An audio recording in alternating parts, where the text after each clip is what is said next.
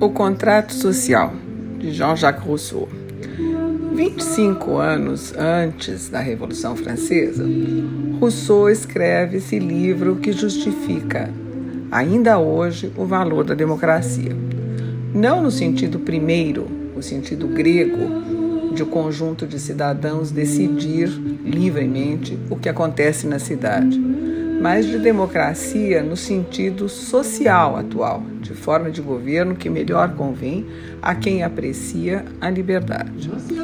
Hoje vivemos uma sociedade na qual 1% da população mundial detém tanta riqueza quanto os 99% restantes, dizem algumas pesquisas.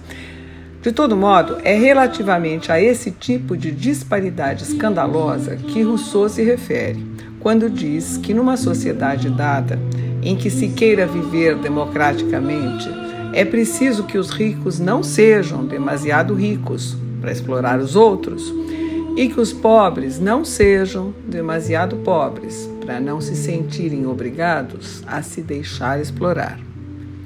Esse é um viés, mas é bom lembrar que há outros como o indispensável aspecto de que isso não basta para fazer uma democracia, pois em países orientais, com exceção do Japão, não existe democracia, quer por um motivo, quer por outro.